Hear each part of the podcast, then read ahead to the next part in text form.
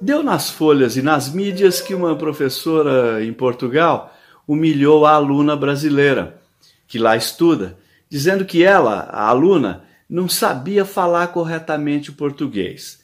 E parece que a professora foi além das tamancas. Sugeriu que a estudante pusesse um lápis na boca para aprender a pronunciar corretamente a língua de Camões, que é, como dizem, a última flor do lácio. Pegou pesado, hein? Mas eu, cá comigo e com os meus botões, que os portugueses pronunciam botões, desconfio que tem nessa atitude da professora uma mistura de preconceito linguístico, ciúme autoritário da língua portuguesa e até sentimento anti-brasileiro.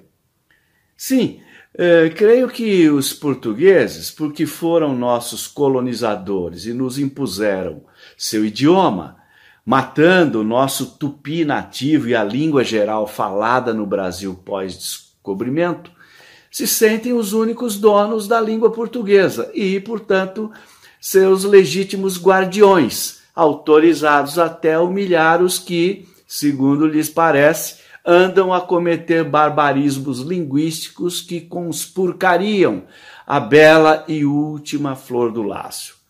Nem sempre foi assim. Conheci Portugal há quase 40 anos atrás. O que não dirão os portugueses puristas desse pleonástico 40 anos atrás, hein?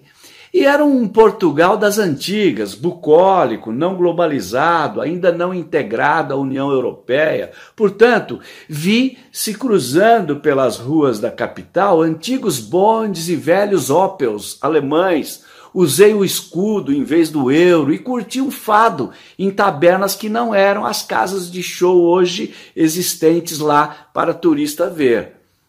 Não era um Portugal das caravelas, mas quase. E naquela época percebi até uma certa simpatia pelo sotaque brasileiro. As nossas novelas começavam a fazer sucesso por lá e os portugueses, sobretudo os mais jovens, até decoravam nossas gírias, como o tá legal, no lugar do é muito giro, que eles ainda usam por lá quando querem dizer que uma coisa é bonita, boa ou, enfim, legal. Tenho até um episódio prosaico para contar daquela época. Estava ligando para o Brasil de um orelhão em Lisboa, ainda não existia celular ou telemóvel. E enquanto falava com minha família, percebi que um pequeno grupo de jovens parou ao meu lado e começou a rir, simpaticamente. Percebi que riam do meu sotaque. Ainda não havia tantos brasileiros em Portugal. Mas de lá para cá a coisa mudou. Por razões que não me animaria a apontar aqui, cresceu sim um certo sentimento anti-brasileiro lá na terrinha. É lamentável. Eu, particularmente, lamento muito porque sou luso-descendente e até me orgulho disso, e os que me conhecem sabem o quanto fui e ainda sou ligado às tradições portuguesas, inclusive à língua. Pois bem, quanto à língua, é certo que o acordo ortográfico de 2009, que vigora formalmente em todos os países luso-falantes, é um acordo que naufragou e foi claramente sabotado pelos próprios portugueses no dia a dia. De modo que o sonho de uma lusofonia única entre os mais de 270 milhões de falantes da língua camoniana, 212 milhões deles só no Brasil, ficou mesmo para as calendas. E, na verdade, com licença dos mais doutos, acho que a língua falada no Brasil se diferenciou muito do português falado em Portugal.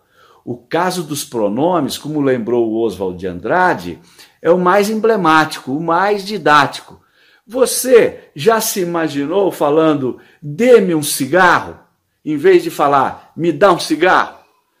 De fato, há uma língua padrão dormitando nos livros de gramática e uma língua viva, muito diferente, fervilhando nas ruas do Brasil. Até a chamada língua culta falada e escrita pelos letrados, se afastou bastante da língua normativa. E quem manda na língua não são os gramáticos puristas ou professores ranzinzas. Quem manda na língua são os falantes. As normas gramaticais vêm depois da fala. Portanto, em vez de pôr um lápis na boca para aprender a pronúncia correta do português de Portugal, a aluna brasileira deveria dizer à professora Mandona: fique com a sua língua, que é, na verdade, a penúltima flor do latim, porque nós, os brasileiros, já temos a nossa autêntica língua brasileira. Esta sim, a última flor do laço, tão bela e tão culta quanto a vossa. Você sabe, na hora em que precisa, é com o PT que você pode contar.